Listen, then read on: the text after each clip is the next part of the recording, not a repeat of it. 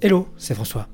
Bienvenue sur Pourquoi, le podcast qui vous embarque dans l'aventure de la prise de décision. Et oui, parce que la prise de décision, on y est confronté tous les jours. Et je sais pas vous, mais moi, je me suis toujours posé la question de savoir comment on prend une bonne décision, comment on prend une mauvaise décision, et existe-t-il même une bonne ou mauvaise décision? Et donc, je suis parti à la rencontre d'entrepreneurs, artisans, artistes, pour comprendre comment eux prennent tous les jours leurs décisions. On parle d'expérience, d'inspiration, de méthodologie. Et aujourd'hui, je vous embarque dans une toute nouvelle interview avec mon invité pour comprendre comment, au travers de son expérience, il prend ses décisions. Ah, et on se retrouve en fin d'épisode pour faire un petit débrief de ce qu'on a entendu aujourd'hui. Allez, je vous laisse sur l'épisode. Bonne écoute. Eh bien parfait, on enregistre. Hop, parfait, c'est parti. Bonjour Bertrand. Bonjour François. Comment allez-vous? Bien, merci. Bon, je crois que c'est ce que je disais un peu avant le, podcast. Je crois que ça a été le chemin le plus court entre euh, euh, mon départ de lieu de travail et euh, le, lieu d'enregistrement parce qu'il se trouve que tout à fait par hasard, je, travaille juste trois étages en dessous de, vos bureaux. donc merci de m'accueillir dans vos bureaux. Je t'en prie. Et, on va rentrer tout de suite dans le podcast, comme mes auditeurs le savent. Par, je vais te demander de te présenter. Qui es-tu, Bertrand? Donc moi, Bertrand Distinguin, j'ai 56 ans, euh, je suis marié, j'ai deux enfants et euh, je suis actuellement président de Go Capital, qui est une société de gestion, on va revenir je pense sur notre activité, et on investit dans des startups dans, dans l'Ouest. Et à titre euh, personnel, moi j'ai une formation d'ingénieur, j'ai travaillé dans l'industrie pendant 12 ans, pas mal de temps à l'étranger, en Asie et aux États-Unis. Mhm. Et puis ensuite, ça fait une vingtaine d'années maintenant que je suis dans l'investissement. Ok. Et euh, ah, justement, avant qu'on revienne un peu sur ton expérience, parce que je, suis très curieux de savoir euh, euh, comment on, commence en Asie, parce que je crois que tu as commencé notamment en Asie. comment tu te définirais dans ta vie professionnelle aujourd'hui? Ah, La question est, difficile. alors, comment j'ai démarré en Asie? Vraiment par hasard. Je étant en école d'ingénieur, je voulais absolument partir travailler à l'étranger. C'était que ce soit en Asie, en, Afrique, aux États-Unis. Et il se trouve que euh, j'ai commencé, je suis arrivé sur Rennes, étant pas originaire de Rennes. Je suis arrivé sur Rennes pour travailler pour, euh, pour un groupe japonais, Mitsubishi Electric, qui proposait aux jeunes ingénieurs de partir en Asie. Donc je suis parti au Japon d'abord une première fois avec le groupe Mitsubishi Electric. Et puis euh, ensuite, euh, j'ai dirigé une entreprise ici, enfin une, unité de production pour Mitsubishi euh, en Bretagne. Et, j'avais toujours envie de partir plus longtemps. Et donc ensuite, je suis parti pour une, une société, une belle ETI française, cette fois-ci à Bangkok. Et donc, moi, c'était l'objectif de pouvoir vivre une aventure différente avec, euh, avec des mm. gens différents, une culture différente et, me prouver que j'étais capable de m'adapter dans un pays, euh, dans, dans, un contexte assez, assez, assez différent. Et par contre, pour me définir moi-même, euh, difficile à répondre, je suis désolé. non, mais c'est justement là. je sais que c'est une question un peu complexe qui, qui n'a parfois pas de réponse. non, enfin peut-être que je ne sais pas c'est une définition, mais un trait de caractère euh, je dirais, euh, moi je suis plutôt curieux et je pense qu'un des caractères qui me. Enfin, un des traits de caractère, c'est la curiosité. Et je pense que c'est ça qui m'a qui m'a amené à partir en Asie. C'est ça qui m'a amené même dans l'investissement. Mhm. Et c'est ça qui me plaît dans ce que je fais aujourd'hui. C'est, euh, je pense, ce caractère de curiosité qu'il faut avoir pour notamment faire ce que je fais aujourd'hui. Bah, c'est très intéressant parce que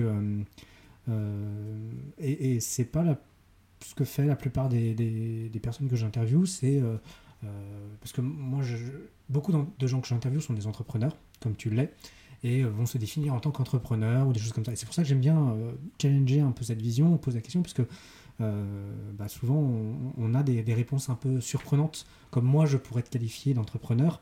Toi, tu, tu, tu me réponds curieux.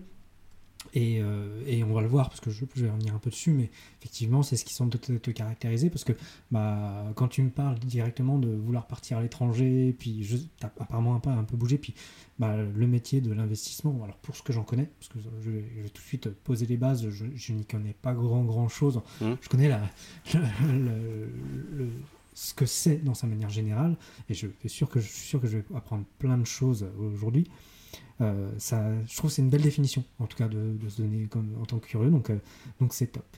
Donc euh, tu me disais un peu sur ton parcours, effectivement, que tu, tu es parti en Asie assez rapidement. pourquoi ça t'est venu Enfin, quelle est l'étincelle qui t'a dit je souhaite un peu partir à l'étranger et pas bah, trouver un poste ici en, en France, rester et, et, ce que font beaucoup de gens en fait? En fait, euh, je pense qu'on progresse quand on se met dans des zones hors de zone de confort. J'aime bien être dans des zones un peu de risque, mhm. et euh, de risque mesuré, mais de, me challenger. Et donc, j'avais envie de, à la fois de me prouver à moi que je pouvais euh, me développer et puis, et puis arriver à, à, je veux dire, à, à réussir ou en tout cas à, pouvoir vivre dans un, dans un pays vraiment mm. dans un environnement différent. Il mm. euh, faut se remettre en... Lorsque je suis parti en Asie, même au Japon, j'étais totalement immergé d'abord au Japon dans des... Euh, enfin, euh, personne ne parlait anglais où j'étais, donc mm. je, je, montrais juste pour manger avec des doigts. voilà, donc j'ai même appris à parler quelques mots de japonais. Et ensuite, en Asie, j'y étais dans les, dans les années 90. Et il euh, faut se remettre en question, il n'y avait pas beaucoup Internet, c'était le début d'Internet et il n'y avait pas beaucoup de téléphone. Donc on était quand même assez, euh, assez euh, immergé dans un environnement que moi j'adore, qui, qui est... voilà. Et, l'Asie en plus particulièrement est, est plutôt un endroit, enfin après il faut apprécier, mais c'est un endroit plutôt, mm. plutôt sympa. Et, et justement, cette différence culturelle, cette, parce que tu me dis, tu, enfin, il ne parlait pas beaucoup anglais à l'époque, même si aujourd'hui ça a un peu évolué sûrement. Euh, quel est quel est l'élément le principal qui t'a un peu frappé par rapport alors avec le recul d'aujourd'hui qu'est-ce qui t'a frappé euh, notamment dans le monde professionnel euh, vis-à-vis de ce que toi tu connaissais ou maintenant ce que tu connais? Alors, le, alors je sais pas si ça m'a frappé mais enfin le, le, Japon est très très différents. Euh, culturellement, il y, a des, il y a des coutumes, des, des, des us, il y a des. Il y a des euh, et, j'ai eu. Mon premier patron était japonais avec qui je suis devenu ami, et, et sachant qu'au Japon, c'est très, très, euh, très organisé, très structuré. Donc. voilà, donc premier, premier élément, il fallait s'adapter dans un environnement même culturel totalement différent et même d'organisation du travail, donc même dans la gestion par rapport à mes responsables commerciaux, managériaux à l'époque. Mhm. Euh, voilà sur le point. Et dans ce que j'ai appris, euh, c'est la capacité à s'adapter. Et ça, euh, à s'adapter dans un environnement différent. Alors, ça revient au sujet de l'étranger, mais mm. voilà, j'ai fait des, actions commerciales avec des Japonais, j'ai managé des, des, Japonais, j'ai managé des Thaïlandais. et à chaque fois, il faut s'adapter aux, aux, coutumes, aux religions, aux habitudes. Et du coup, il faut à la fois être très observateur euh, et réussir à avoir une certaine, alors je ne sais pas si c'est l'intelligence de, de, de, de, management ou de capacité à s'intégrer dans un monde mm. qui n'est pas forcément euh, euh, celui qu'on connaît ici en France, en Europe. Mm. oui, parce que c'est une approche complètement différente. Enfin, c'est de ce qu'on. J'ai, j'ai un peu, un peu bougé, même si c'est pas professionnellement, mais de ce que j'ai entendu et échangé avec pas mal de personnes, c'est effectivement des cultures très différentes. Et il faut beaucoup d'adaptation, d'observation, en fait. Exactement. Et, euh, et euh, après ces, ces années, euh, je, je, continue un peu sur mmh. ton parcours, après ces années en, Asie, qui ont été quand même quelques années, j'ai cru comprendre que tu avais rejoint le, le BGE, le Bureau juridique des entreprises. Non, c'est Bretagne Jeune Entreprise. Ah, Bretagne BJE. BJE. Voilà, bon, ma recherche n'a pas été. Euh, et, peux-tu nous expliquer comment ça s'est passé? Alors, euh, donc j'ai un profil d'ingénieur, j'ai travaillé mhm. plutôt dans du management à l'étranger, euh, à monter des usines, à recruter des personnes, à faire du commercial sur les territoires. Donc j'ai vraiment une fonction, on va dire, assez compliquée, assez, très intéressante dans, dans, dans un milieu pas évident, donc euh, dans un domaine industriel avec des gestions de, de, de, de, dans la production sur lesquels on retrouve tous les, tous, les, tous les avantages ou les travers de la production, c'est-à-dire qu'on est sur des niveaux de marge faibles, il faut toujours avoir une meilleure qualité, une meilleure mmh. productivité. Donc c'est toujours une course au coût, une course à l'optimisation. Donc c'est très enrichissant intellectuellement. Et je viens à la réponse, à la question. Mmh. C'est Et du coup, quand j'ai fait ça pendant 10 ans, en trouvant ça vraiment très, très passionnant. J'étais aussi, en, après, j'ai passé aussi un parcours aux États-Unis pendant une année. Donc mmh. j'ai vu un peu les deux versants. Et puis j'ai vraiment eu envie d'aller sur le monde plutôt financier, sans savoir exactement de quel était le monde financier. Donc je me suis dit, je vais me faire une formation en finance. Donc après une formation d'ingénieur, j'ai fait une formation à Rennes, parce que j'avais, j'avais mon, épouse, enfin on n'était pas mariés, mais qui, était de Rennes, et on, s'est dit, bah, Rennes c'est finalement bien. Et, euh, et, donc j'ai fait une formation à Rennes en finance. Et en sortant de, de, cette formation de stand de de finance à Rennes, euh, un peu par hasard, euh, une société qui s'appelait Bretagne Entreprise, qui sont maintenant nos voisins qui s'appellent Braise Invest PME. D'accord, ok. Qui ont évolué, qui était une structure, de, une société de, de, qui, qui, était créée un peu une coquille vide, qui, qui, qui avait une activité d'investissement mm. dans, en Bretagne et qui, euh, enfin, qui, qui, avait des fonds mais qui n'avait pas d'opérateurs et d'acteurs pour lancer cette société-là. Et donc j'ai été recruté pour lancer cette activité. Donc c'est comme ça que je suis arrivé dans le monde de l'investissement. Et je vais dire, c'est un peu par hasard. Ok, c'est intéressant parce que euh, c'est euh, en plus le domaine de l'investissement est un domaine. Alors aujourd'hui, et tu me corriges hein, parce que tu, tu, vas mieux connaître le sujet que moi, mais qui est aujourd'hui quand même assez populaire parce qu'on entend parler. il suffit de regarder, il y a une émission à la télé qui est qui veut être mon associé où on parle quand même d'investissement, de choses comme mm. ça. Donc c'est des sujets qui touchent un peu plus le grand public, mais euh, il y, a, euh, il, y a, il y a 20 ans, euh, ça enfin, c'était moins connu. Absolument. Et pour, pour, être tout à fait transparent, je, le, le, le, métier, je, l'appréhendais assez peu, c'est-à-dire mm. que je comprenais mal ce que c'était qu'investir en fonds propres. Donc je dirais, je suis parti d'un, pas d'un stade zéro, mais, mm. mais d'un stade débutant dans le métier. par contre, on va peut-être revenir sur les sujets des, de, des investissements et des choix d'investissement. Mm. Finalement, c'est un métier dans lequel il faut être curieux, il faut être, euh, j'espère, avoir un peu de bon sens et, euh, et, une capacité d'écoute importante pour pouvoir ensuite euh, mener à bien des investissements. Donc on retrouve des, des, traits de caractère qui, moi, me correspondaient assez bien. Et j'ai découvert, en, finalement, en étant plongé dans, dans, dans, dans ce bain-là, en, reprenant, en, en dirigeant cette structure-là BGE qui, euh, qui s'est transformée maintenant en Braise Invest PME et qui continue son activité d'investissement en Bretagne. D'accord. Et, l'aventure euh, c'est passé, c'est, a duré combien de temps? A duré 6 ans, 7 ans, donc c'était une période assez longue euh, dans laquelle j'ai démarré dans la structure et puis avec une autre personne qui d'ailleurs maintenant est chez Go Capital. Et, et je dirais Go Capital pour faire le pendant avec la structure dans laquelle aujourd'hui mmh. je préside Go Capital a été créé en même temps avec le fondateur historique qui était euh, qui a été créé en même temps, c'est en 2003. Euh, les deux structures ont été créées. Donc, pour, pour situer un peu les deux, les deux structures d'investissement, BJE faisait des investissements de petite taille dans des sociétés bretonnes essentiellement mélangeant euh, innovation et, et sociétés un petit peu moins innovantes. Et Go Capital, même si ça évolue depuis, faisait des investissements dans les sociétés innovantes sur des plus gros tickets d'investissement. Donc on s'est retrouvé ces deux sociétés-là, et donc moi en étant directeur de BGE, j'étais amené à échanger avec le fondateur de Go Capital. Mhm. Et on a donc euh, voilà, et c'est comme ça qu'on a qu'on a appris à se connaître. En, et, et j'ai rejoint Go Capital finalement sept ans après. Euh, pour être euh, associé à Go Capital et puis finalement euh, maintenant avoir pris la, enfin être, associé et président de Go Capital. D'accord. Ok. Et, justement, bah, bah, rentrons un peu dans cette, ce, ce, sujet de l'investissement. tu nous parles, tu vois, de, de, petits tickets, grands tickets. Est-ce que tu peux nous pour, tu peux nous présenter un peu le, justement le monde de l'investissement? Euh, avant qu'on y rentre un peu plus en détail, notamment ce que vous faites chez Go Capital, parce que c'est très intéressant, mais en, quelques phrases, voilà, qu'est-ce que c'est, qu'est-ce que vous faites euh? Alors, euh, effectivement, c'est une terminologie très particulière dans laquelle on peut s'y perdre facilement. Et il y, a, pléthore d'acteurs.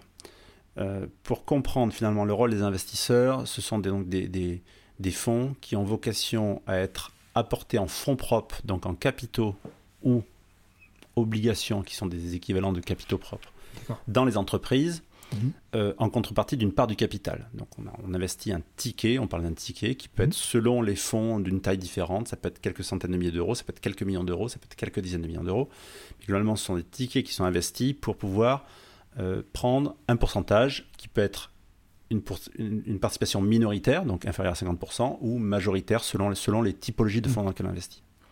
Ensuite, dans les acteurs de l'investissement, il y a ceux qui interviennent très tôt dans l'investissement, donc dans les sociétés qui sont les startups, vraiment en D'accord. amorçage. Puis il y a des sociétés qui rentrent dans les sociétés qui sont un peu plus matures, celles qui font déjà quelques millions d'euros de chiffre d'affaires ou quelques dizaines de millions d'euros de chiffre d'affaires. Puis il y a des investisseurs qui investissent dans les sociétés qui sont très matures, qui font déjà des centaines de millions d'euros de chiffre d'affaires et qui, euh, qui ont besoin d'investissement pour se déployer, pour créer des filins.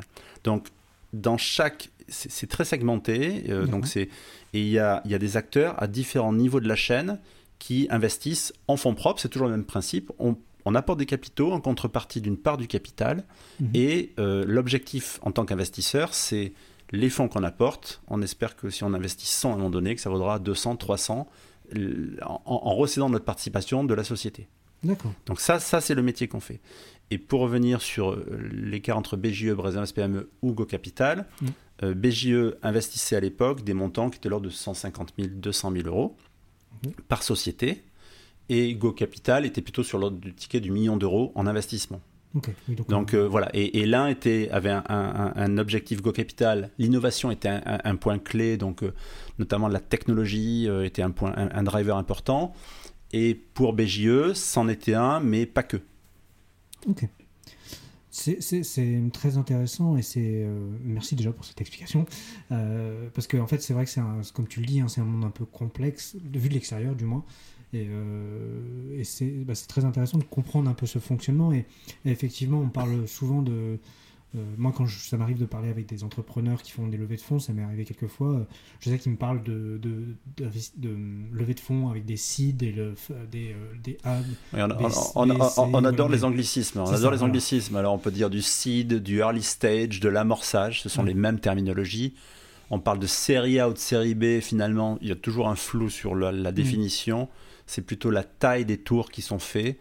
On va dire qu'une société qui fait vraiment un amorçage, qui fait zéro chiffre d'affaires, va faire un tour de seed.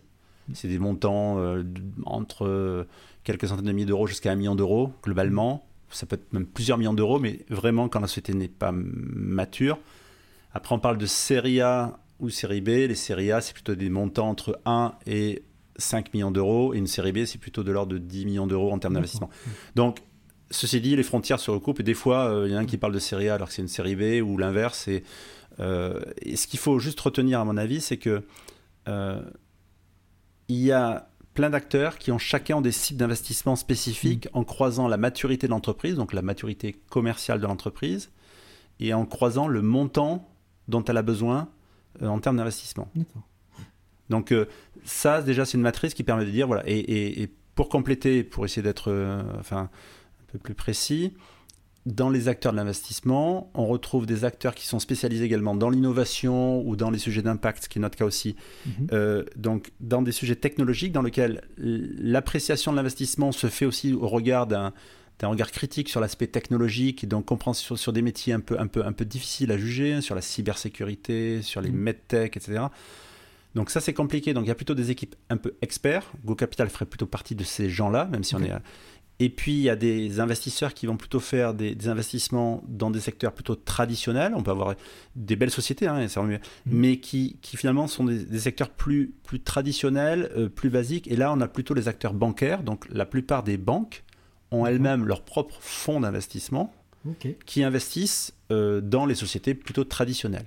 Et pour les investissements un peu plus technologiques, on va dire perçus comme un peu plus risqués, elles vont confier leurs fonds à des sociétés comme Go Capital Mhm. ou euh, BJE dans une autre façon, pour que ce soit des opérateurs un peu plus spécialisés, tels que nous, qui investissions finalement pour leur compte dans, dans des sociétés. Mhm. Parce que, alors, euh, effectivement, et parce que, alors, il y a- il y, a deux points qui me font dire, c'est qu'effectivement, euh, quand on consulte votre site internet, notamment, ou vos, vos- vos réseaux, j'ai retenu notamment le, le- le langage de deep tech. Ouais. quoi vous êtes euh, notamment spécialisé sur ces, domaines-là, donc, euh, que, donc un, secteur très spécialisé. Mais je reviens sur un point que tu, tu- précises et qui est aussi très intéressant, c'est que euh, si je comprends bien, alors, je me doutais un peu, mais ce que je comprends bien, c'est aussi la- l'argent que vous investissez ne n'est pas, je veux dire vulgairement, à vous, dans le sens où c'est des fonds qu'on vous confie. Ouais, c'est- je pense que c'est un point, effectivement, même moi en arrivant, enfin, dans, dans- pour comprendre finalement les fonds que l'on gère, Mm. donc Go Capital, pour donner le schéma, on gère en, en gros 350 millions d'euros actuellement. Ok. Et c'est pas les fonds de Go Capital, enfin, ces fonds-là sont des fonds qui nous sont confiés par des souscripteurs, donc des investisseurs, on va dire, Mm. ou des- dans notre jargon on dit LPs, Limited Partner, donc c'est le nom qu'on retrouve des fois LPs. Et donc, ces, ces, ces investisseurs ou souscripteurs, on retrouve en grande partie des banques. Donc, en ce qui concerne Go Capital, la majorité des banques de l'Ouest sont souscripteurs chez Go Capital dans les fonds parce qu'on a une thématique technologique, amorçage. Enfin, donc, on, a une thématique très précise. Donc, même si elles-mêmes vont faire l'investissement direct, elles vont également nous confier des fonds pour qu'on les gère pour eux, en fait. Donc, ils vont mettre. Et, donc, dans un, on parle d'un véhicule, c'est-à-dire qu'on a des. euh, je, je vais revenir sur le véhicule. Donc, ils vont nous confier des fonds. On a également des collectivités ou des structures publiques qui vont nous confier des fonds. Donc, on a la BPI, on a euh, les régions, euh, la région Bretagne en l'occurrence, Ok. région Pays de la Loire. Enfin, on a plusieurs régions qui nous, qui nous confient des fonds, métropole, qui nous confient également des fonds pour qu'on investisse sur les territoires. Donc, en fait, ça, c'est l'objectif que l'on a également chez Go Capital. Ok. Puis après, il y a un troisième pan de- de- de- de- d'investisseurs ou souscripteurs des fonds qui sont des entrepreneurs eux-mêmes Mhm. qui finalement ont euh, réussi dans leur, dans leur développement et euh, finalement souhaitent également se réengager sur des territoires en investissant dans des fonds comme nous, en attendant une performance financière, mais également en attendant un retour sur, euh, sur le territoire qui les a aidés finalement à se développer. Donc en fait, on a Mhm. trois typologies de, de- de souscripteurs, en étant un peu globalement des structures bancaires, ensuite une structure publique, une partie publique et une partie entrepreneur. Et après, il y a un certain nombre de, on peut avoir des assureurs également, certaines D'accord. mutuelles. Mais effectivement, ils nous confient les fonds. Nous, le rôle de Go Capital et de ce que l'on fait, c'est de gérer ces fonds pour eux. Et donc, notre mission, c'est c'est d'aller sélectionner des entreprises dans lesquelles on va, on va échanger, on va regarder, on va challenger, et on va ensuite investir ces fonds-là qu'on nous a confiés. Et la question n'est pas posée, mais pour comprendre le, le sujet d'une société de gestion comme Go Capital, le modèle économique d'un- d'une société de gestion comme Go Capital, c'est Mm. on est nous rémunérés en pourcentage des fonds que l'on gère et des, ou des actifs sous gestion. Donc en fait, on a une commission, c'est un accord avec les souscripteurs. Quand on crée un véhicule, on a une commission sur les fonds qu'on gère qui sont faibles, hein, et c'est c'est- c'est- c'est, euh, c'est 1-2% par an sur les fonds, mais qui globalement nous permettent de payer les salaires des équipes de Go Capital, de payer les frais, d'engager les frais. Et donc ça, c'est le modèle économique. Mm. Et l'autre point qu'on a en tant que société de gestion, c'est que euh, nous-mêmes, à titre individuel, chaque collaborateur à Société Go Capital investit également dans les fonds. Donc ça permet, de, ça permet de montrer à nos souscripteurs qu'on ce que ça fonctionne, puisqu'on est également, euh, nous, investisseurs. De même que la société de gestion, la, la société en tant que telle, investit aussi. Donc en fait, on est, on est doublement, enfin voilà, on est intéressé bien sûr parce qu'on a des commissions de gestion, mais on est intéressé aussi par la performance qu'on va voir, puisque nous-mêmes, on souscrit dans les fonds. Le, le- le but étant de pas de, bah, comme tu dis, hein, faire n'importe quoi avec l'argent et que, vous- comme vous êtes impliqué, vous allez euh, entre guillemets vous assurer que de, de parier sur les, les bonnes entreprises, enfin Voilà. d'investir dans les bonnes entreprises. Euh, bah, c'est- c'est c'est un, un point intéressant et ça m'amène plein de questions sur, euh, notamment, et on va rentrer un peu justement dans cette, dans cette phase d'investissement. Euh, je vais avoir des questions sur euh, bah, comment on, on- on convainc des gens, euh, alors des entrepreneurs ou des institutions ou des, des institutions bancaires ou publiques d'investir Parce que est-ce qu'ils viennent vers vous Est-ce que vous allez les chercher? Hmm. Et puis après, je vais avoir d'autres questions sur la partie euh, comment on investit et comment vous, vous, vous décidez pour les projets que vous investissez. Mais, déjà, co- comment, comment, entre guillemets, alors sans me révéler des secrets, bien sûr, hein, c'est pas le but, mais comment ça se passe de manière générale? Comment on va chercher des fonds en fait? Alors, pour, pour, pour, nous, en tant que société Mm. de gestion, en fait, là, c'est un vrai travail, on va dire, commercial de notre côté. C'est-à-dire qu'on passe dans le- ce que l'on fait chez Go Capital, on a une partie qui est. dire, la, partie la plus importante, c'est quand même la partie euh, déploiement, euh, on va dire productive, c'est-à-dire qu'on va aller sélectionner, investir, accompagner les sociétés et sortir. Mais, mais également, on a toute une phase amont, c'est effectivement aller convaincre des souscripteurs de nous confier des fonds pour qu'on puisse investir. Donc ça, c'est un peu notre, notre fonds de commerce en tant que tel. Et finalement, pour les convaincre, il y a, il y a- alors, ça, ça dépend des, des, des- des souscripteurs et, et leurs motivations peuvent être différentes. Bien sûr. Euh, mais, mais globalement, euh, il faut qu'ils aient une conviction sur la thèse d'investissement, parce que on, crée, ce que j'ai pas dit, c'est qu'il y, a plusieurs véhicules d'investissement qui ont différentes thèses d'investissement. Il y en a qui vont investir dans les sociétés plutôt en série A. On a un, véhicule qui investit en série A. Mhm. On a un véhicule qui investit en amorçage, donc plutôt. On a un véhicule qui investit uniquement dans l'impact sur le niveau maritime, donc on a une thèse d'investissement dans l'impact au niveau maritime, dans l'impact euh, euh, l'impact environnemental, décarbonation. Donc on a des, des thématiques qui sont propres, et puis on a des véhicules un peu plus régionaux. On a un véhicule qui est en région centre, qui investit uniquement en région centre, donc il y a une géographie spécifique. Donc dans chacun des cas, il faut d'abord qu'ils partagent la thèse d'investissement. C'est-à-dire qu'on va leur dire on va, créer un véhicule d'investissement euh, sur les séries A, en technologie, dans l'Ouest. Euh, pourquoi ça a du sens de le faire? Donc en fait, il faut qu'on leur démontre qu'il y a entre guillemets un marché, c'est-à-dire qu'il y a une carence dans le sens où il y a des besoins de fonds pour les entreprises, qu'il y a des... Si on fait bien notre travail, c'est, ça sera contributif de valeur à la fois pour en tant que souscripteur, investisseur, puisqu'on aura des performances mais également avec des retombées très fortes sur les territoires. Je, dis, euh, je pense que chacun a cette, cet impact euh, malgré tout social et, développement d'un territoire, enfin, mm. euh, même s'il est... Donc ce point-là reste important.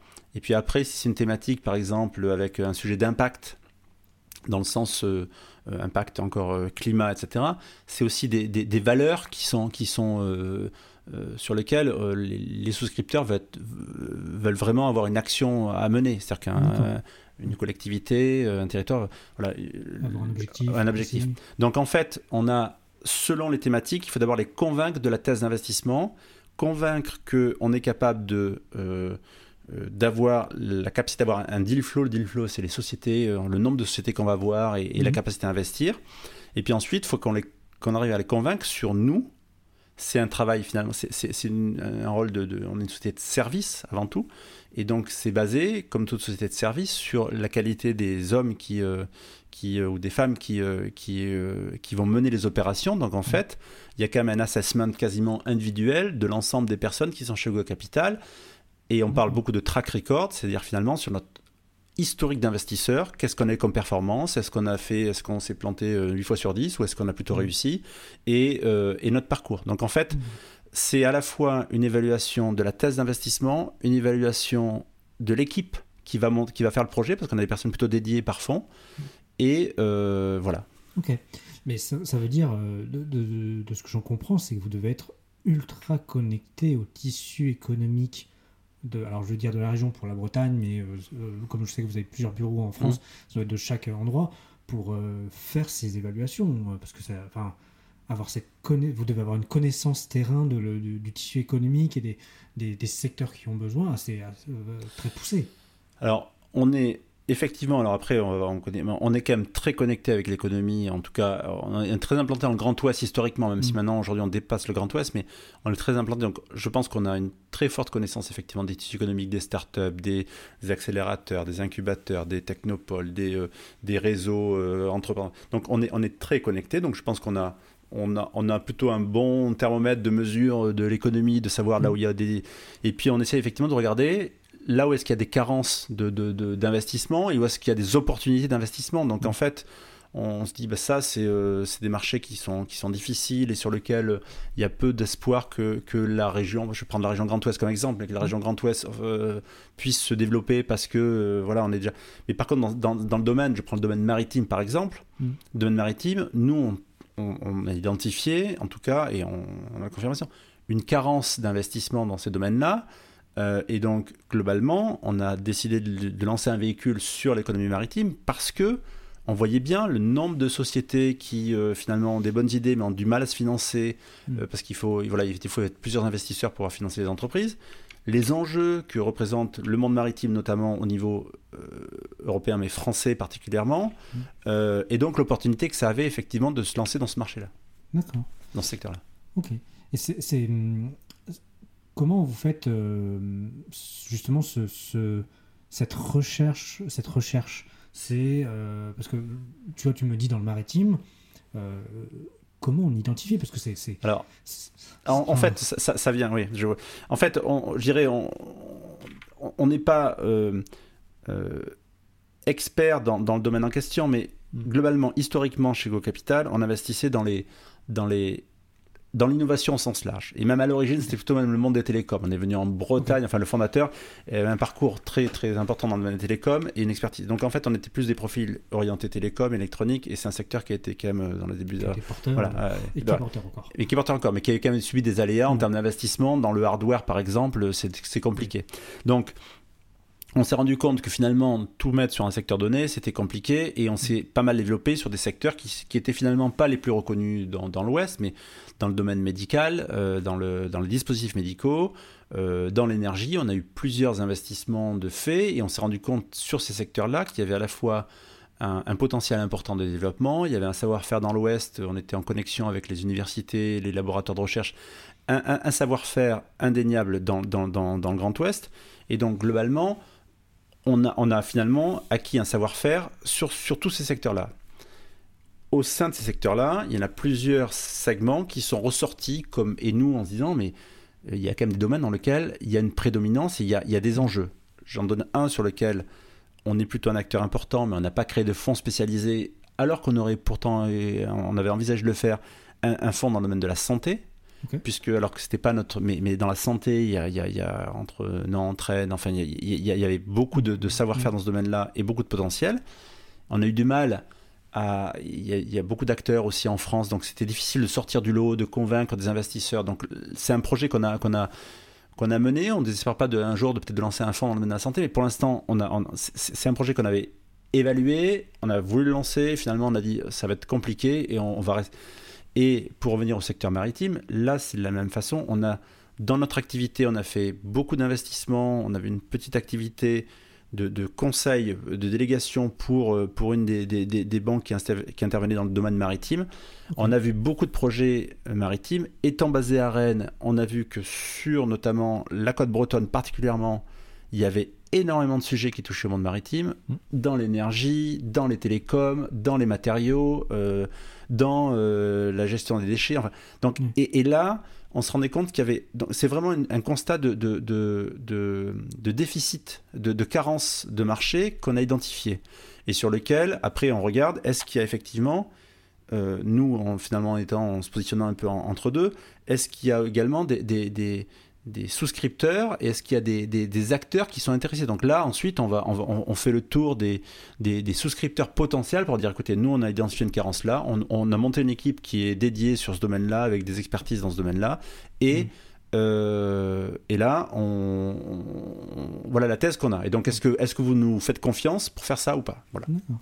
C'est euh, enrichissant et c'est très intéressant la, enfin, comment tu nous décris la chose, parce que euh, c'est vrai que, euh, alors, c'est pas tout à fait l'image que j'en avais, mais je sais que c'est une image de, de se dire, euh, ah, les, investisseurs, c'est des gens un peu au-dessus du marché qui, euh, en, en, gros, distribuent en fonction des projets qu'on leur apporte. Alors vraiment que là, parce que comment tu nous décris, et l'approche que vous avez avec Go Capital, Go Capital c'est vraiment presque l'inverse. C'est vous êtes au contact du terrain, vous voyez les projets, et c'est presque vous qui créez les, les, les, oui les, les secteurs d'investissement, en gros, pour vous dire, OK, là, il y a un besoin.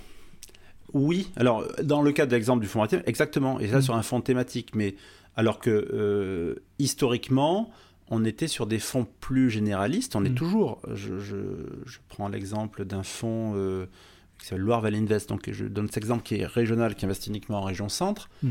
c'est nous qui opérons le projet, c'est nous qui avons monté les fonds, mais à l'initiative à l'origine, c'était les collectivités, le territoire local, les métropoles de Tours, d'Orléans, la région euh, Centre-Val de Loire, qui identifient en disant on souhaite être proactif sur. On pense que les startups ne viendront que si elles ont des fonds. Mmh. Il faut faciliter l'accès aux fonds aux startups. Et donc, euh, peut-être qu'il faut à la fois, bien sûr, on va pousser les startups, les laboratoires de recherche, les ingénieurs, tout, enfin, mais il faut également apporter les moyens. Et donc, avoir un fonds qui soit un peu, cette fois-ci, volontariste et dédié à l'investissement sur une région, c'était aussi un choix là, typiquement de la région. Nous, on est opérateur, donc je dirais là, la thèse d'investissement, nous, on l'a orienté, on a dit attention, faut pas faire que ça, faut peut-être élargir à ce domaine-là, oui, parce que sinon ça va être trop restreint. Donc on, on, on, on modèle un petit peu, mais, mais, mais dans ce, dans ce projet-là, l'initiative venait à l'origine de, de, de, la région Centre-Val de Loire au sens large, collectif. Euh, sur le fond secteur maritime, c'est une initiative qu'on a mené, et parce que là, on identifie une carence. On a d'autres projets en tête dont je parlerai, mais on a un autre sujet actuellement en tête sur lequel on pense qu'il y a effectivement un, un, enjeu majeur et sur lequel on, voilà, on espère qu'on aura une thématique à lancer prochainement. Eh ben, ça m'amène, euh, ça m'amène à la question que j'avais tout à l'heure, qui est euh, euh, aujourd'hui justement, et on, on, vient un peu plus sur le sujet du podcast, même si c'est ce qui est la prise de décision. justement, aujourd'hui, vous avez, donc vous avez, on va dire, cette, vous avez des projets donc, qui vous viennent, soit que vous avez cherché, soit qu'on vous propose. Comment se passe un peu euh, le, process euh, de décision d'investissement? Euh, Je, m'explique pourquoi je, m'intéresse, parce que en fait, moi je m'intéresse beaucoup à la prise de décision et, on, sait, et j'en parle souvent dans ce podcast, podcast, comme quoi on est souvent biaisé par les informations qu'on reçoit, parce qu'on est souvent dans, on a une vision, alors il y a plein de biais différents et je ne vais pas, je vais pas tous les citer, mais souvent on a une vision très parcellaire et euh, on, peut faire des erreurs euh, dans le monde professionnel, hein, de décision, quel qu'il soit, parce qu'on a souvent des décisions un peu par des, ressources, des informations parcellaires, ou parce qu'on est biaisé par certains, mmh. certain nombre de choses. Euh, vous, en tant que, société d'investissement, de, gestion de fonds, comment vous faites un peu pour éviter le maximum ces erreurs? C'est une bonne question. En fait, alors il y, a plusieurs aspects il y a l'analyse des critères d'investissement. Donc il y a les critères d'investissement. Je vais revenir sur finalement qu'est-ce qu'on regarde pour investir mm. par rapport au projet? Qu'est-ce qu'on regarde et quels sont les points saillants? Et puis ensuite, quel est notre process en tant que tel finalement Comment on, essaye de, faire On fait des mm. erreurs, hein, donc on essaie de faire le moins d'erreurs possible. Mm.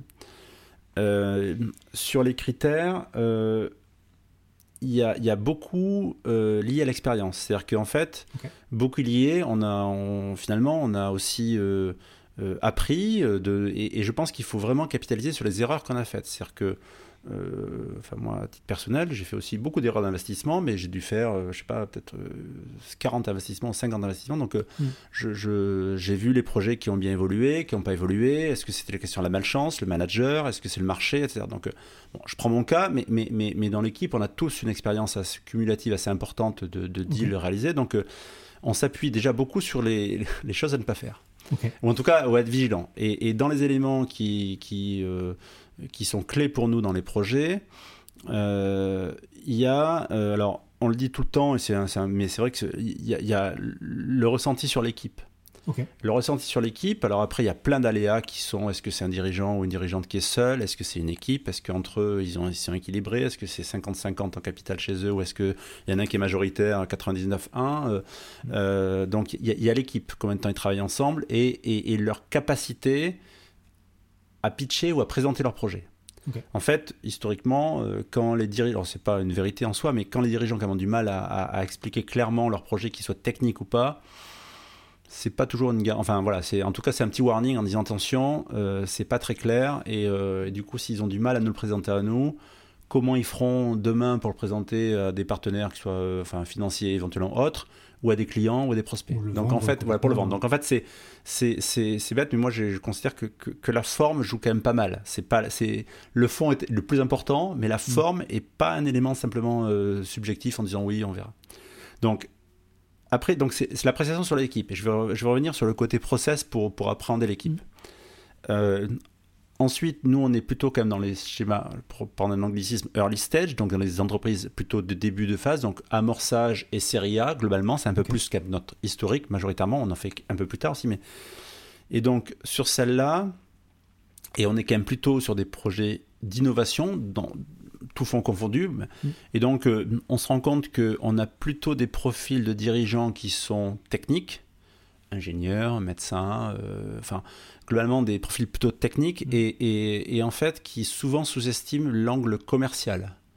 Et, ou alors sous-estiment l'angle commercial. C'est-à-dire que euh, ils, ils, ils, vont considérer que bah, le produit est bon, donc il va se vendre. Je, simplifie le discours, mais, mais c'est. Euh, voilà. Euh, Être persuadé que ça va résoudre un problème. Ça va résoudre, voilà, c'est exactement. Euh, dirigeant, c'est euh, solution cherche problème. Donc j'ai la solution, donc de toute façon, je suis sûr que j'aurai des gens qui ont des problèmes. Alors qu'en fait, il vaut mieux travailler sur un problème et comment je fais pour trouver la solution. Mais donc, ce, point-là, euh, ça veut dire qu'on regarde aussi la capacité du dirigeant à regarder son axe. Je reviens sur, du coup sur l'accès marché, la connaissance de son marché, euh, la stratégie qu'il va avoir sur le pricing et également le point important c'est l'analyse de la concurrence. Et ça, elle est souvent, souvent sous-estimée. Combien de fois on a des startups qui viennent nous voir, on a une solution unique au monde, on est les meilleurs du monde, on sait faire les meilleurs produits. Enfin, c'est pas présenté comme ça, mais c'est quasiment euh, sous-jacent. C'est euh, on nous présente un slide en disant voilà, moi j'ai la solution.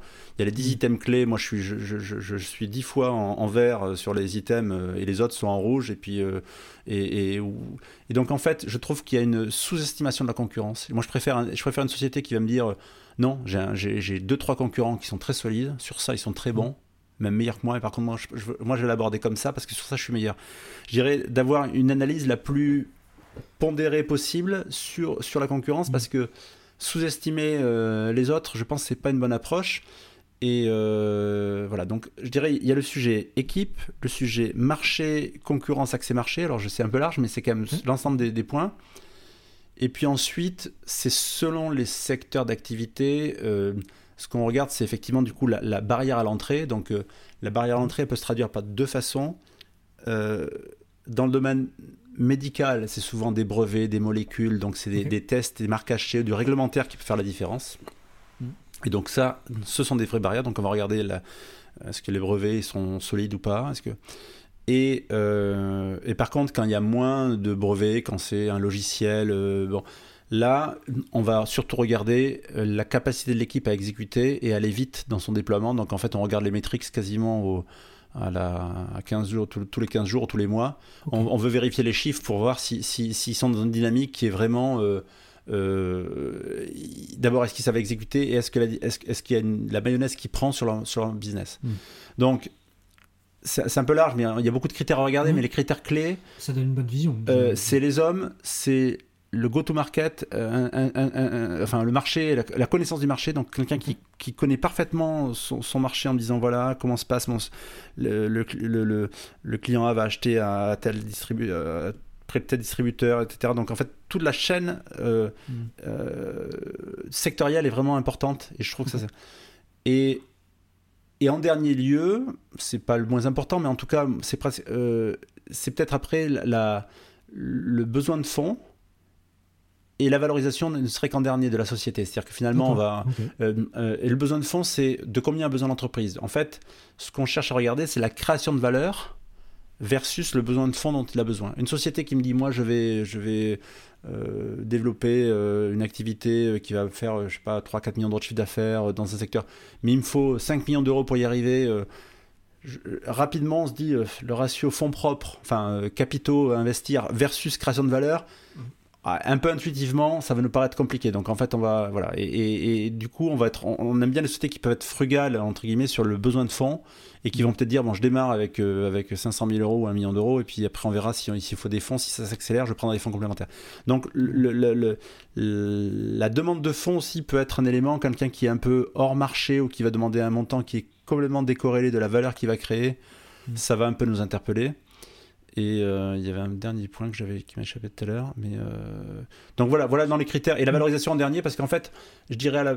oui, il y a des projets qu'on refuse pour des questions de valorisation, c'est-à-dire que l'attente des dirigeants disant ma société elle vaut 1, 2, 3, 10, 100 millions d'euros, euh, qui, qui, est souvent une discussion un peu arbitraire. Hein, c'est, mm. enfin, il y a souvent peu de sous-jacents pour justifier la valorisation de l'entreprise. C'est plutôt la conviction qu'aura l'investisseur de, de la performance mm. qu'il va avoir à terme. Mm. et là, je dirais, nous, c'est plutôt le dernier point. On se dit que si on est d'accord sur le marché, sur l'évolution du marché, la dynamique, euh, sur tout l'ensemble des premiers points, normalement, on doit trouver un accord dans lequel nous, on reste un investisseur minoritaire, dans lequel on veut faire une performance d'un multiple de X sur notre investissement, et, euh, et, le dirigeant aussi veut garder la main sur son entreprise, il veut se développer. Donc, euh, je dirais, si on est en, bonne intelligence, je pense qu'on est capable. Voilà. Après, ça arrive des fois que qu'on soit totalement en désaccord parce qu'il y a mm. des spéculations, y a, on nous dit telle société vaut, voilà, ça, ça, vaut tant. Je dis, ben non, on, on, part de tellement loin qu'on pourra jamais trouver un accord euh, sur l'investissement. C'est assez rare, mais ça arrive. Ok. C'est, c'est très intéressant de plonger dans ces, dans ces critères. Et comment vous les appliquez, vous, aujourd'hui euh, Justement, comment vous les évaluez dans le, dans le, dans le process? Alors, ouais, dans le process, alors du, du coup, ça, c'est quand même les critères globaux qu'on a.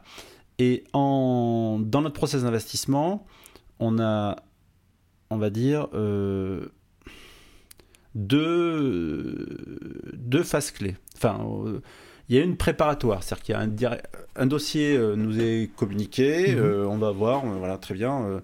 bon, on est sur la table. Le, le, souvent, une personne donc sur le fond en question qui va être dédié, on va dire est-ce que c'est éligible à nos fonds? Oui, c'est un ticket de temps, etc. Bon, très bien, on regarde les critères globaux, ça nous paraît intéressant, on prend contact, on échange avec le dirigeant ou les dirigeants, et, euh, et on, donc ça se passe déjà par, du, par le côté euh, feeling euh, est important. Enfin, c'est pas. Voilà. Donc là, on se fait une idée. Par rapport à ça, là, on est souvent nouveau sur le dossier, donc en fait, on découvre un peu, il faut le temps de digérer l'information on va re-échanger sur le dossier. Enfin, en interne, on va la personne va travailler, le directeur d'investissement, chargé d'investissement, va, va creuser son dossier, va regarder, voilà. Euh, peut-être faire des allers-retours avec le dirigeant sur des questions. J'ai pas compris ça sur ce point-là. Pouvez-vous me préciser? On va vérifier que l'information, un, point, voilà, est-ce que l'information qu'il nous donne elle est fiable? Donc on essaie de, nous, comme on a quand même pas mal d'infos aussi de, du marché, de ce qui se passe, on fait des benchmarks. Donc euh, je reviens sur la concurrence. S'il a oublié des gros concurrents qui paraissent évidents et qui sont pas dans son deck ça va nous paraître un peu, on dire tiens, ils sont un peu légers dans la présentation. Donc euh, là, là, on va faire ce travail-là. Ensuite, au sein de, de, l'équipe, si euh, on a le sujet paraît d'intérêt, on dit bah oui, c'est quand même vraiment pas mal, j'ai creusé.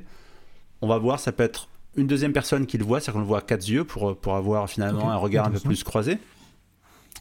Et euh, pas, pas tout le temps, mais en tout cas. Et là, à ce stade-là, euh, on a nous des points hebdomadaires au niveau de l'équipe l'équipe du fonds en question, et là on partage sur les sujets. J'ai vu la société euh, euh, lambda qui présente tel projet, tel intérêt. Je trouve ça intéressant parce qu'ils recherchent euh, je sais pas, un million d'euros, deux millions d'euros, et voilà les éléments, voilà ce qu'il en passe. Mmh. Donc on se fait un peu challenger par l'équipe qui dit mais est-ce que tu as regardé ce point-là, est-ce que tu as regardé ce point-là ou pas? Ok. Si on arrive à répondre à ce sujet-là et qu'il y a une assez bonne conviction, le chargé ou directeur d'investissement, on va lui donner le feu vert à ce moment lors d'une réunion d'équipe, va faire une petite note de deux pages, juste les points, les points saillants. Euh, euh, qui remet société ce qu'elle fait, son activité, sa concurrence, mhm. euh, l'actionnariat, les fonds qu'il y a eu besoin pour investir, jusqu'à présent, la dette, le business plan présenté, et une matrice SWOT, une matrice force-faiblesse, mhm. opportunité. Donc de la société. Voilà. Et là, sur cette base-là, on va inviter le, dirigeant ou les dirigeants à venir présenter leur projet devant l'ensemble de l'équipe du fonds, sachant qu'il y en a deux, un ou deux dans l'équipe qui ont vu le projet plusieurs fois et qui eux sont plutôt convaincus, sont plutôt, on va dire, les prescripteurs, c'est eux qui portent le projet. Mmh. Le reste de l'équipe connaissait pas juste la note, a vu éventuellement, on a peut-être la présentation du dirigeant, mais mmh. globalement, et là, collectivement, on voit les dirigeants qui viennent nous présenter. On fait, c'est assez informel, mais, euh, mais c'est, euh, c'est quand même. Euh, toutes les questions partent de part et d'autre. et puis au bout de cette, genre c'est une heure, une heure, une heure. nous on débrief et là on a une grille de lecture qui est, on se fait, je vais venir en processus de décision, on a une grille de lecture. On n'a pas voulu mettre de notes parce qu'en fait c'est, c'est la note, ça, ça fait une moyenne. Euh, enfin, mm. c'est pas. Euh, donc en fait, on, met une appréciation sur une petite dizaine de critères euh, qui se forment de notes, mais, mais simplement qui met création de valeur, stratégie dans le cadre du fonds, équipe, jugement sur l'équipe. On retrouve les sujets qu'elle dit marché, mm. concurrence. intérêt du deal. Donc on, a, on a même pas une dizaine, on a 7-8 critères et qu'on partage. Alors, euh, on a changé récemment, on, le fait en, blind, c'est on le fait en masqué, c'est-à-dire que chacun le remplit. Ça se fait de manière tout de suite, hein, quasiment instantanée, mais chacun le remplit et on l'affiche dans les deux minutes qui viennent, trois minutes qui suivent, à l'écran ah. pour partager l'analyse. Pourquoi on le fait en masqué C'est que, comme les équipes, il y a des plus juniors, plus seniors, et puis euh, il y a le premier qui prend la parole va influencer les autres sur la vie en disant mm. Mais qu'est-ce que t'en penses? Moi, je trouve ça très bien sur ce point-là, etc. Et l'autre, il a du mal à dire qu'il trouve ça pas très bien. Donc, en fait, il va dire Ben ouais, moi, moi aussi, je trouve ça pas mal. Et puis, mm. donc, pour avoir, enfin, de mon côté aussi, animé pas mal de comités d'investissement ou de décision, euh, c'est un peu comme le film, c'était euh, c'est 12 hommes en colère. Euh, et il faut faire attention parce qu'il y en a un qui peut entraîner tout le monde. Donc en fait, on veut que chacun, et même entre junior et senior, on sait, et, donc il y, a un point qui est donné. Et donc finalement, quand c'est vert, quand, quand, tout est bon, on dit bon, ce point-là, on n'a pas besoin de discuter. On discute que des points sur lesquels il y a des écarts et sur lesquels il y a une mauvaise note. D'accord. Et on discute sur ça. Et à l'issue de ça, assez rapide, on dit ben on on y, croit, on n'y croit pas. Et si on y croit, dans ce cas-là, on dit très bien, euh, on fait des recommandations, on est prêt à y aller dans telles conditions, voilà les éléments de guideline qu'on donne au directeur d'investissement, chargé d'investissement pour avancer. Il fait un retour aux dirigeants de la société. Et là, on présente le dossier, on fait un dossier cette fois-ci plus complet, d'une douzaine de. des fois ça va jusqu'à 20 pages, mais 15-20 pages, de présentation du projet, synthétisé par Go Capital, qui explique, et là on a un comité externe, d'investissement externe, à qui on présente la note et on présente euh, et on fait une et qui, qui, est convoqué enfin voilà. Et, et, ce sont des entrepreneurs certains souscripteurs mais des entrepreneurs majoritairement euh, et sur lesquels on présente le projet et euh, avec le dirigeant qui vient, qui vient présenter à nouveau, cette fois-ci sur un format un peu plus cadré, beaucoup plus formel, ce sont des gens externes. Mhm. Nous, on a la note, et nous, ça veut dire que là, on a fait une recommandation d'investissement au comité. C'est un comité consultatif, donc je dirais techniquement, on est, on est capable de décider tout seul, mhm. mais on, on, tient compte de leurs remarques. Donc, globalement, si le comité consultatif n'est pas, n'est pas favorable, on n'ira pas. Et s'il est favorable, ou s'ils nous disent, bon, très bien, mais le montant nous paraît trop important pour ça, on corrige le tir et cette fois-ci on revient au dirigeant, on dit voilà, voilà notre proposition et là on fait le proposition d'investissement. Donc pour, euh, peut-être synthétiser ça, notre process il est en, en, trois périodes. Il y a une partie un peu seul ou binôme pour analyser le projet et binôme pour avoir quand même le, sujet humain en fait on n'a pas trouvé de mieux que de le voir à plusieurs pour, pour avoir le, pour avoir le feeling sur les personnes et les voir en présentiel réunion on va dire nous ce qu'on appelle réunion d'équipe c'est en fait réunion interne pour avec les dirigeants qui viennent auprès de l'équipe du fond pour cette fois-ci euh, avancer ou, refuser le dossier ou dire non, on n'y va pas. Et si on avance, on prend un comité externe sur lequel on prend compte Donc on a ces trois filtres-là. Euh, qui sont euh, qui sont importants. Enfin, je pense que le, point 2 est le point de sélection le plus important. C'est-à-dire que mm. globalement, la réunion qu'on a en interne sur la petite, les petites couleurs, etc., ça c'est le point. C'est hum, très intéressant, je le dis beaucoup, mais parce qu'en en fait, euh, ce process, et c'est un peu ça que je venais chercher parce que c'est ça qui m'intéresse, c'est que en fait, vous, je, vais, mettre dans d'autres mots, qui en fait, vous prévenez plein de billets, vous en je vois je vois dans la manière dont tu, tu me l'as expliqué, je vois que vous, essayez de prévenir pas mal de biais qui pourraient éviter que la décision soit influencée. Euh, que ce soit les deux personnes qui, se, qui regardent au début, ça évite d'avoir. Parce qu'on est tous humains, on a tous, peut toujours ne pas aimer quelqu'un en première apparence, parce que voilà, pour une raison ou une autre. Donc ça permet de compenser ces choses-là, euh, une évaluation, et surtout cette réunion en interne où euh, bah, vous évaluez le projet, mais surtout, tu as mentionné un point très très important qui est cette influence d'autres personnes, ou peut-être si c'est un, un, senior qui va parler, le junior derrière va pas oser contredire. Exactement. Et ce, euh, que, cette, ce jugement en, en, aveugle, euh, avec une retranscription à la fin, c'est hyper intelligent parce que bah, ça prévient justement ça. Et c'est ça permet vraiment d'avoir un retour très honnête, en fait. En, fait, c'est exactement ça. L'objectif, c'est d'avoir un retour le plus euh, direct, sans influence, mm. et sur lequel ensuite on débat collectivement. C'est-à-dire qu'en mm. fait, on n'a pas, c'est pas une décision, c'est pas un mm. vote. Ah bah tiens, il a, il a 9 sur 20 et non, on passe pas. C'est, il y a ces points-là, et globalement, après le gérant du fonds, enfin dans l'occurrence dans le fond, euh, voilà, on dit, bon, euh, on fait la synthèse, on essaie d'avoir quand même un consensus pour la difficulté qu'on peut avoir dans ce sens-là, et là, en tant qu'investisseur, c'est que le directeur d'investissement ou chargé d'investissement, mm. on peut avoir des avis différents au sein de l'équipe. Et mm. donc ça, ça c'est toujours, mais comme dans toute société, mais c'est quand même, faut, faut, faut, faut pouvoir être capable de l'encaisser. Ça fait partie des, Mm. des, sujets. moi, je peux. enfin, je, moi, je suis également. Enfin, avant, avant d'être président, je suis surtout, surtout directeur d'investissement. C'est-à-dire qu'en fait, je, je m'occupe d'un des fonds, etc. Mais, mais, et donc, du coup, de la même façon, je porte des projets. Il faut accepter d'avoir travaillé sur un sujet, de le pousser, d'y croire, de dire moi je crois bien à ce projet-là, les dirigeants sont bien. Et le reste de l'équipe qui dit ouais, enfin bon, euh, pas terrible. Mm. Euh, c'est dur, mais c'est dur à encaisser parce qu'en fait il faut quand même l'argumenter, on essaie de l'argumenter, mais des fois c'est un peu de question de feeling. Et moi ce que j'ai retenu aussi de un peu de l'expérience que j'ai pu avoir, c'est que il y a quand même une certaine intelligence collective qui se dégage. Mm. Alors oui, on peut passer à côté d'un bon dossier, on peut, on peut avoir s'être trompé, le dossier et on se trompe. Par contre, quand il y, a des, il y en a un ou deux qui commencent à dire Ah, je sens pas, pour telle raison, tel point, tel point, et le marché. En fait, les, les signaux faibles, on, on essaie de les prendre, de les capter à ce moment-là. Euh, je me souviens d'un dossier euh, qu'on a présenté en, en équipe. euh, euh, sur lequel euh, c'était plus le comportement des deux. Fa- à- à- Il y avait des gens aussi qui étaient en visio à ce moment-là. Mais en face à face, on voyait bien qu'il y avait un fonctionnement et c'était des jeux de regard qui font que ça nous a fait. euh, c'est tout bête, hein, mais c'était Mm. un petit signal faible qui montrait que euh, il y en avait un qui était censé être le patron, mais en fait il prenait pas la décision sans en parler à, à l'actionnaire majoritaire qui était pas du tout le patron, qui était là normalement juste Mm. pour assister. Enfin, on sentait que le- le- c'était c'était corroboré avec des chiffres derrière. Mm. On s'est dit ça, ça colle pas. Et, et, euh, voilà, je crois que d'ailleurs la société a fait une belle levée de fonds. C'était il y a un an et demi, j'ai vu la société à lever de fonds la, la- la semaine dernière. Donc, euh, Donc, ouais. Très Euh, mais c'est ouais, c'est mais c'est intéressant et- il y a la deuxième partie aussi qui est très intéressante et j'aime bien cette notion de signaux faibles, hein, d'aller chercher les signaux faibles, euh, que vous prenez, je veux dire, une, une extra prudence en allant, en allant chercher ce conseil consultatif, donc qui est dans des gens avec une autre expérience. Ouais. Donc tu me disais entrepreneur essentiellement.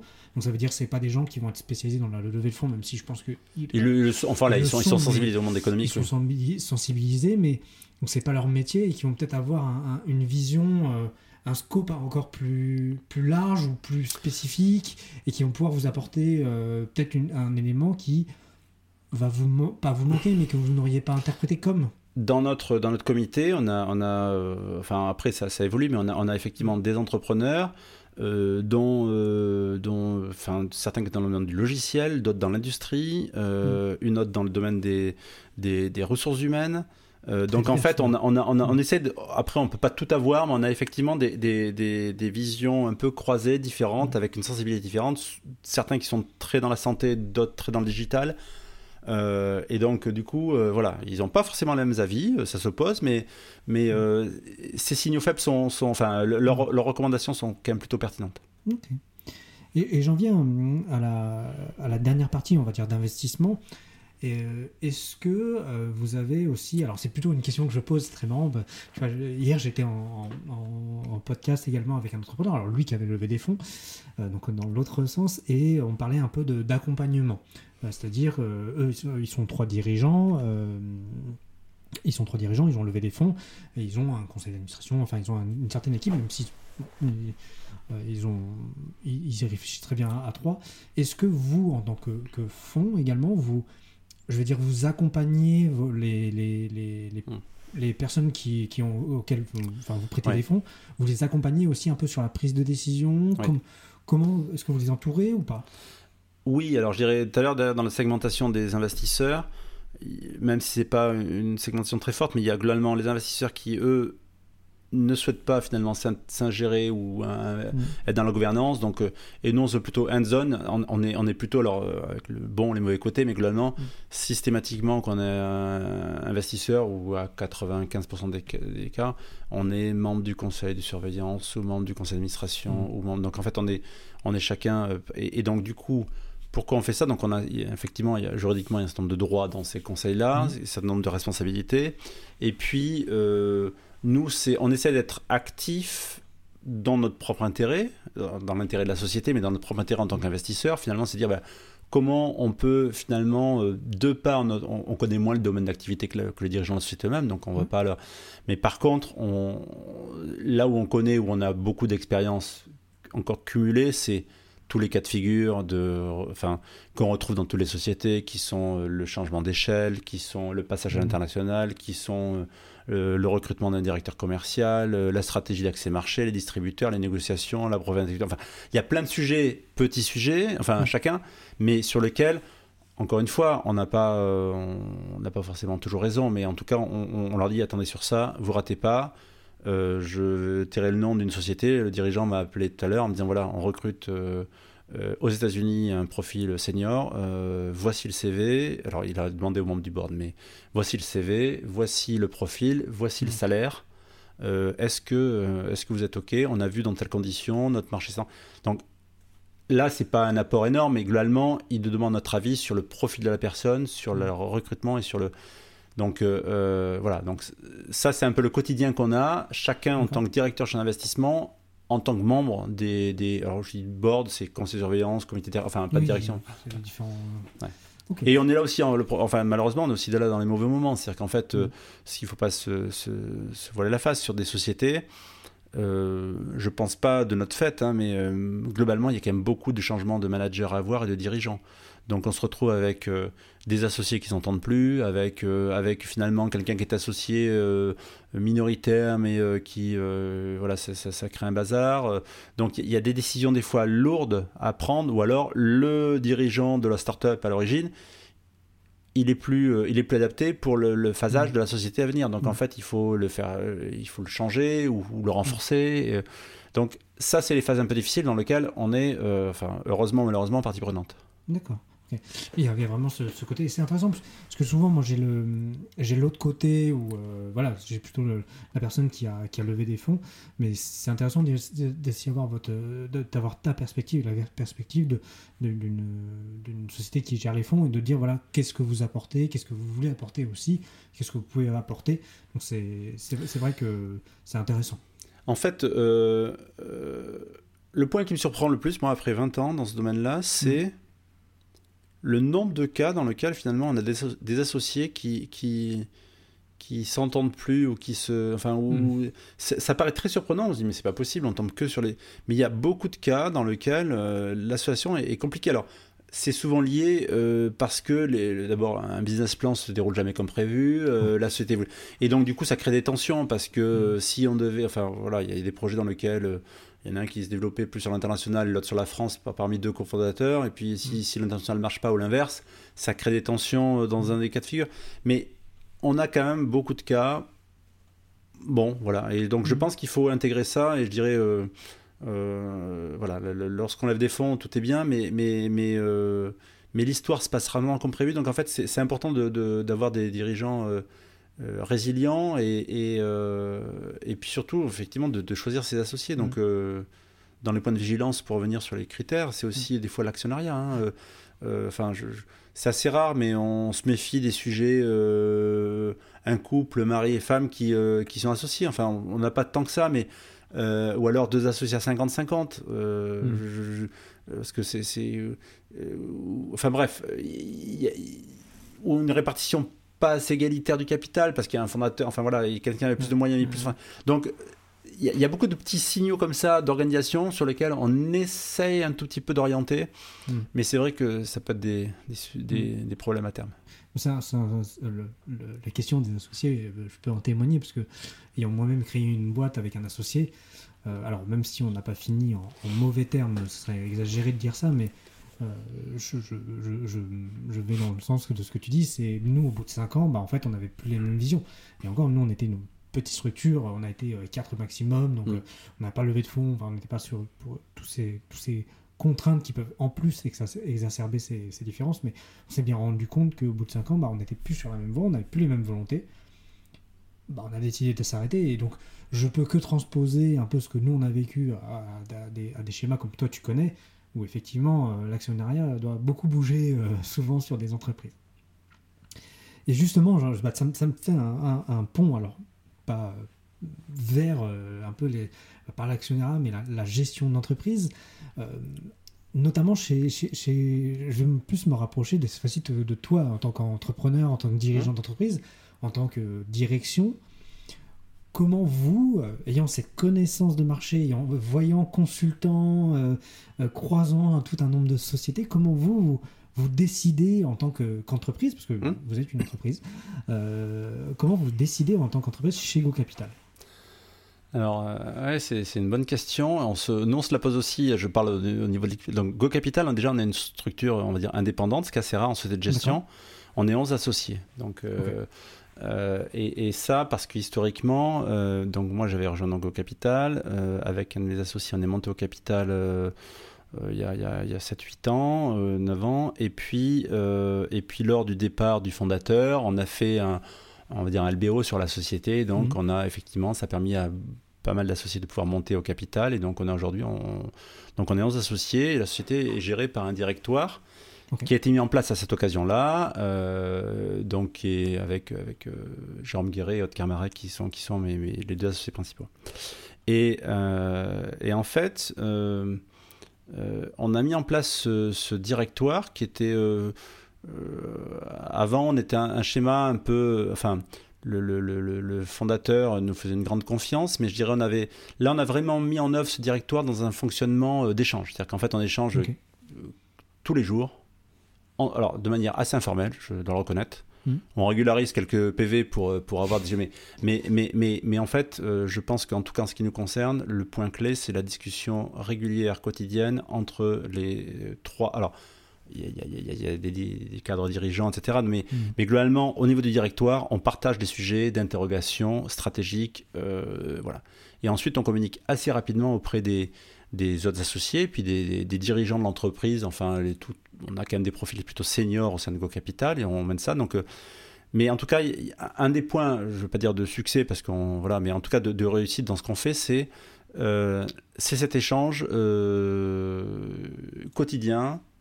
et je dirais formalisé quand même je, je plaisantais en disant on régularise quelques PV mais on, voilà c'est assez fluide et, et en fait Mhm. dans nos décisions on n'a jamais eu de cas euh, euh, d'opposition, c'est-à-dire qu'en fait chacun se respecte, s'écoute sur les points et on a des profils un Mhm. peu différents, donc je trouve qu'on est assez complémentaires et ça c'est un, point important. Mhm. Donc en fait, euh, vraiment, euh, je regrette pas et, et dans le profil, on, voilà, il y a même des, des, des- âges un tout petit peu différents, euh, oh, des plus jeunes que, que Jérôme et moi, et donc du coup, enfin, c'est une femme, enfin, et globalement, je pense que ça, ça, euh, ça renforce et ça crédibilise le, le- propos. Donc ça, c'est le premier point au niveau du directoire. Ensuite, euh, on a on a un métier, on est 27 personnes chez Go Capital. Euh, plus des, des- on a aussi des operating partners, donc des gens qui nous aident, euh, externes à Go Capital qui nous assistent, mais bon, 27, 27 collaborateurs. Et euh, on est répartis sur plusieurs, plusieurs régions. On est à Marseille, on est à Paris, on est à Nantes, on est à Tours. On est, enfin, Mm. En fait, on, on a des bureaux un peu partout. Alors, un bureau, des fois, c'est c'est- enfin, c'est c'est juste un bureau, mais ça, ça Mm. dépend. Et, et donc, en fait, le pari qu'on a fait, c'est c'est de pouvoir avoir des, des, des personnes quand même qui sont. On a des profils plutôt seniors, on peut expérimenter. Et en fait, dans les recrutements qu'on fait, on, essaie d'avoir quand même des gens qui soient autonomes et dans lesquels on peut faire confiance. Donc, en fait, les deux sujets, c'est confiance et, autonomie des personnes. Alors, des fois, on ne réussit pas toujours, mais, mais euh, ce qui veut dire que euh, on n'a on n'a pas un fonctionnement euh, hiérarchique très poussé. On est vraiment dans un scénario où on est plus un râteau, c'est-à-dire qu'en fait, il n'y a pas de. Oui, il y a des process décisionnels qui sont faits avec euh, des organisations, avec un gérant du fonds, euh, le directeur d'investissement. Enfin, il y, a- il y a certains niveaux euh, de- de- d'expérience, des seniorités d'entreprise qui font que les décisions sont prises dans des process. Mm. Mais dans le fonctionnement au quotidien, euh, chacun dans son métier est assez autonome. Les plus juniors sont un peu encadrés ou tutorés par, par des Mm. plus seniors, mais, mais moi, côté directoire, on a assez peu de faire, du- besoin de faire du descendant pour avoir des, des points. Enfin, euh, on a des personnes qui sont. Et donc, on, on- on traite, je veux dire, euh, d'égal à égal avec les directeurs de, de- de- de- indépendamment. Donc, en fait, on a un schéma. Alors, je ne sais pas si c'est tenable, euh, mais, mais en tout cas, ça fonctionne plutôt bien comme ça. Et, et- et le pari oui. qu'on a, c'est qu'effectivement, et le risque aussi, hein, c'est qu'il faut que ce soit scalable. Donc, en fait, euh, euh, pour l'instant, c'est- le pari qu'on prend et ça se passe plutôt bien avec les Mm. personnes qui sont délocalisées. Voilà. en- Et on fait un point pour revenir dans le côté euh, cohésion d'équipe. On essaie quand même pour les personnes distantes de faire un point, c'est rien d'innovant, mais assez régulier ici là, à Rennes, parce que c'est là où on a le plus gros bureau. Enfin, on a- et donc en fait, on fait un point. euh, tous, les, tous, les mois en, équipe où tout le monde est réuni. Et donc, voilà, le, le, but, c'est plus la pause café que la réunion en tant que telle. Hmm. Mais c'est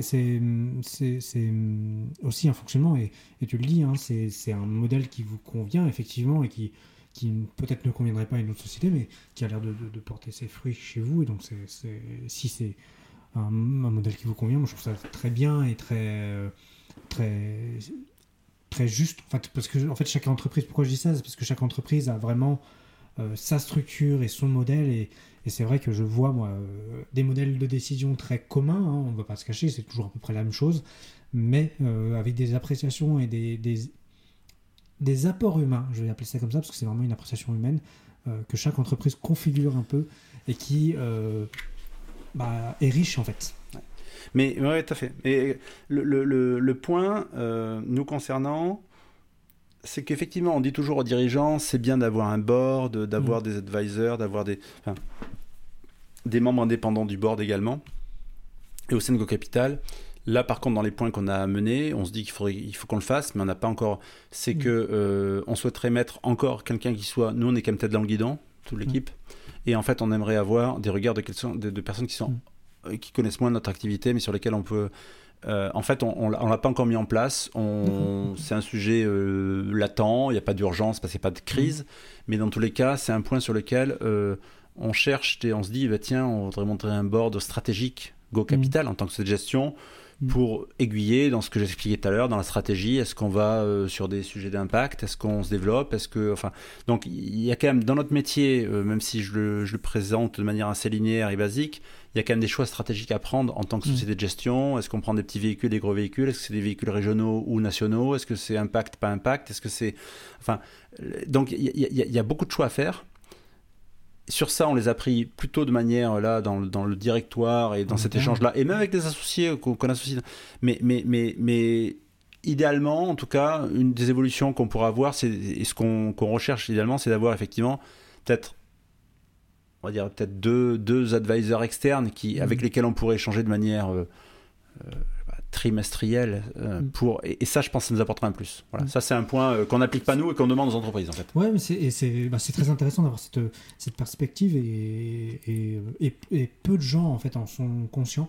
C'est ça qui est, qui est intéressant dans, dans, ce que je trouve ce que tu dis. Et, parce que justement, c'était une des questions de savoir si vous faisiez accompagner. Alors quand je parle d'accompagnement, c'est effectivement d'avoir des gens un peu extérieurs qui peuvent avoir des points de vue. Donc tu as, répondu à mes questions. Et, et euh, on, a fait, pardon, je te coupe, mais on a, fait également, on a décidé de faire une analyse, un audit externe de notre organisation euh, avec un cabinet externe qui, euh, qui nous a audité sur l'organisation, la perception du management, l'ambiance. et mmh. donc, voilà, on a une restitution, ça, ça, maintenant ça fait, ça fait deux ans, mais en globalement c'était plutôt positif. Et, et, donc voilà, on était dans ce schéma-là de se faire. Euh, parce que c'est un des risques nous concernant, enfin, c'est que je l'ai dit tout à l'heure, on a un métier de service mm. lié aux personnes. La valeur chez nous, ce sont les personnes. Donc en mm. fait, le point de, gouvernance et de, et, de, satisfaction et de confort des personnes est vraiment important. Mm. Oui, l'humain est, extrêmement important parce que vous basez, et tu l'as dit plusieurs fois, basé sur l'expérience des gens et et si ces personnes sont mécontentes ou partent ou des choses comme ça, ça peut être des pertes d'expérience assez, euh, assez phénoménales. Euh, non, mais je, reviens rapidement là sur le, fait d'avoir des, des bords extérieurs. Et c'est marrant, je discutais avec une, une jeune entrepreneuse hein, qui, est, en train de monter sa boîte. Et, et, moi, avec, maintenant, ayant ce recul avec les podcasts, avec les, échanges, en fait, je me rends compte que. Pas de mal. Donc je je vais juste reprendre le, donc c'est oui, c'est très marrant parce que je, disais, moi je conseille, euh, c'est un conseil que j'ai donné très rapidement à une jeune entrepreneuse qui euh, commençait et qui, euh, qui voilà, je lui ai donné très vite le conseil d'avoir des, gens un peu extérieurs parce que ça permet de sortir la tête du guide. Mmh. Donc, voilà. En tout cas, bah, c'est c'est très intéressant d'avoir ta perspective aussi bien en tant que qu'investisseur, enfin de gestionnaire de fonds et euh, de, aussi de chef d'entreprise, parce que c'est un peu mmh. l'image.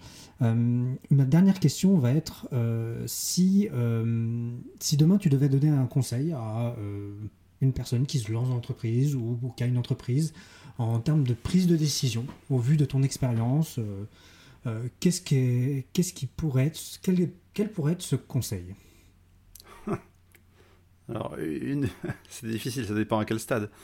Euh, je, je, je dirais, alors, pour créer l'entreprise, je, je reviens sur le sujet de la, de la, de la frugalité, c'est-à-dire que euh, je pense que c'est important euh, de, de de pas s'appuyer uniquement sur euh, il faut lever des fonds. Enfin, je, je, je, je réagis par rapport à mon métier, mais lever des fonds, c'est pas c'est pas c'est pas une fin en soi. C'est pas un objectif. Quand je je, je, digresse un peu, mais quand je vois la société, euh, si on valorise les licornes parce qu'elles valent plus d'un milliard.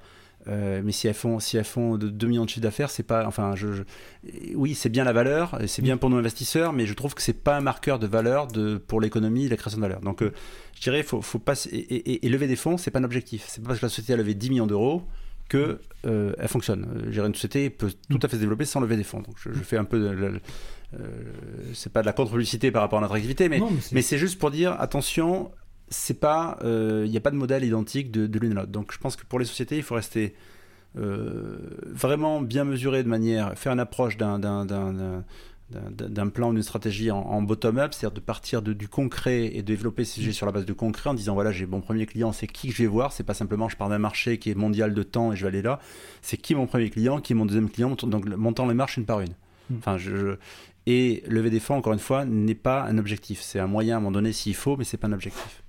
Euh, c'est le premier point. Et le deuxième point, euh, je dirais être à- savoir euh, savoir écouter. J'ai peut-être dans les, pour, pour compléter ma remarque tout à l'heure sur les dirigeants, Oui.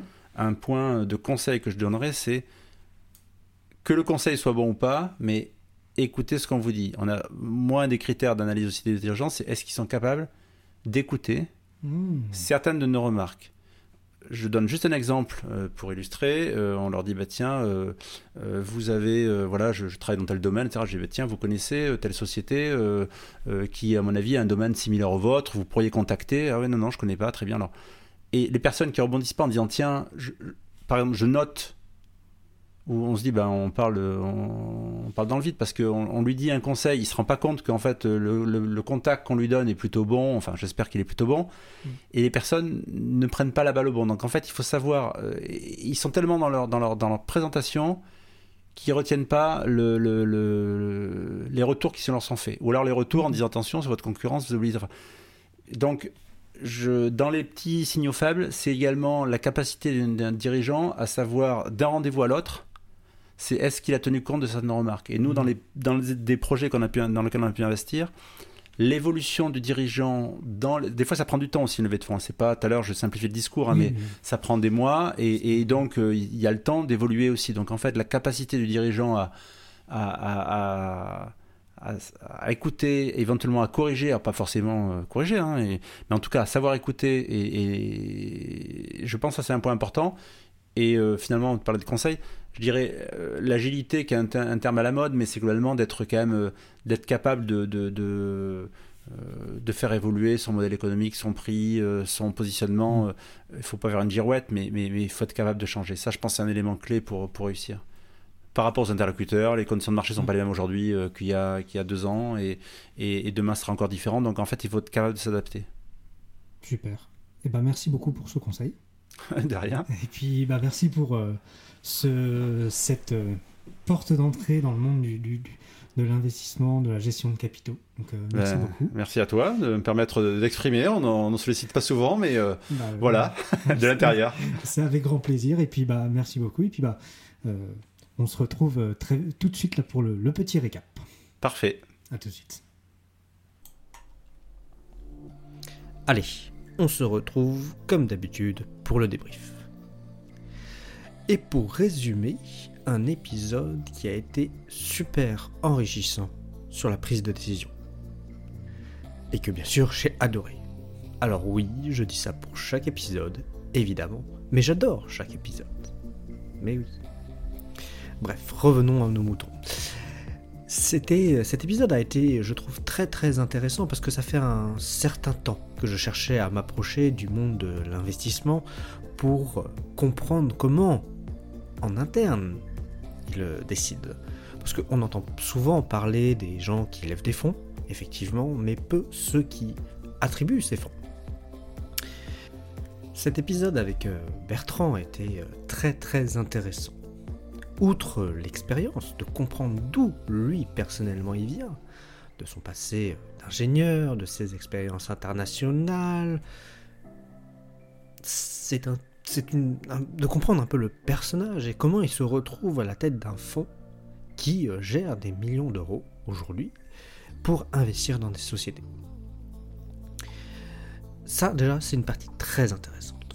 Mais surtout, ce que j'ai euh, particulièrement retenu et ce que je retiens aujourd'hui, c'est que au sein de Go Capital, ils ont un process de décision qui, et on le dit pendant l'épisode, qui tient compte, sans qu'il en donne le mot, hein, des biais cognitifs et des choses qui pourraient impacter leurs décisions. Ils essayent, et ils le font tous les jours, ils essayent au mieux de que l'humain ne rentre pas en jeu dans la prise de décision et que ça soit une décision, on va dire la meilleure décision, la plus rationnelle et basée sur les critères les plus neutres possibles.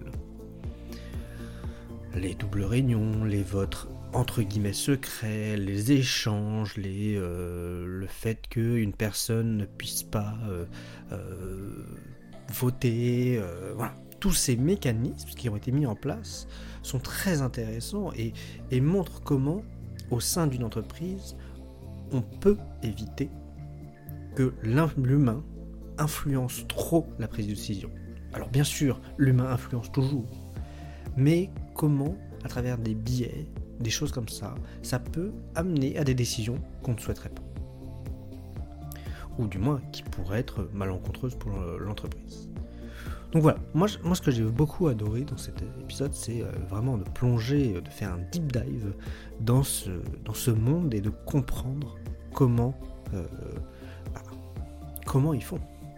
Et si je devais retenir qu'une chose, c'est le process qu'ils ont mis en place le process qui est quand même relativement carré et qui, je pense, serait très intéressant d'appliquer dans beaucoup de décisions d'entreprise. Alors, bien sûr, des décisions très impactantes, dans beaucoup de décisions d'entreprise, lorsqu'il y a des très grandes décisions à prendre.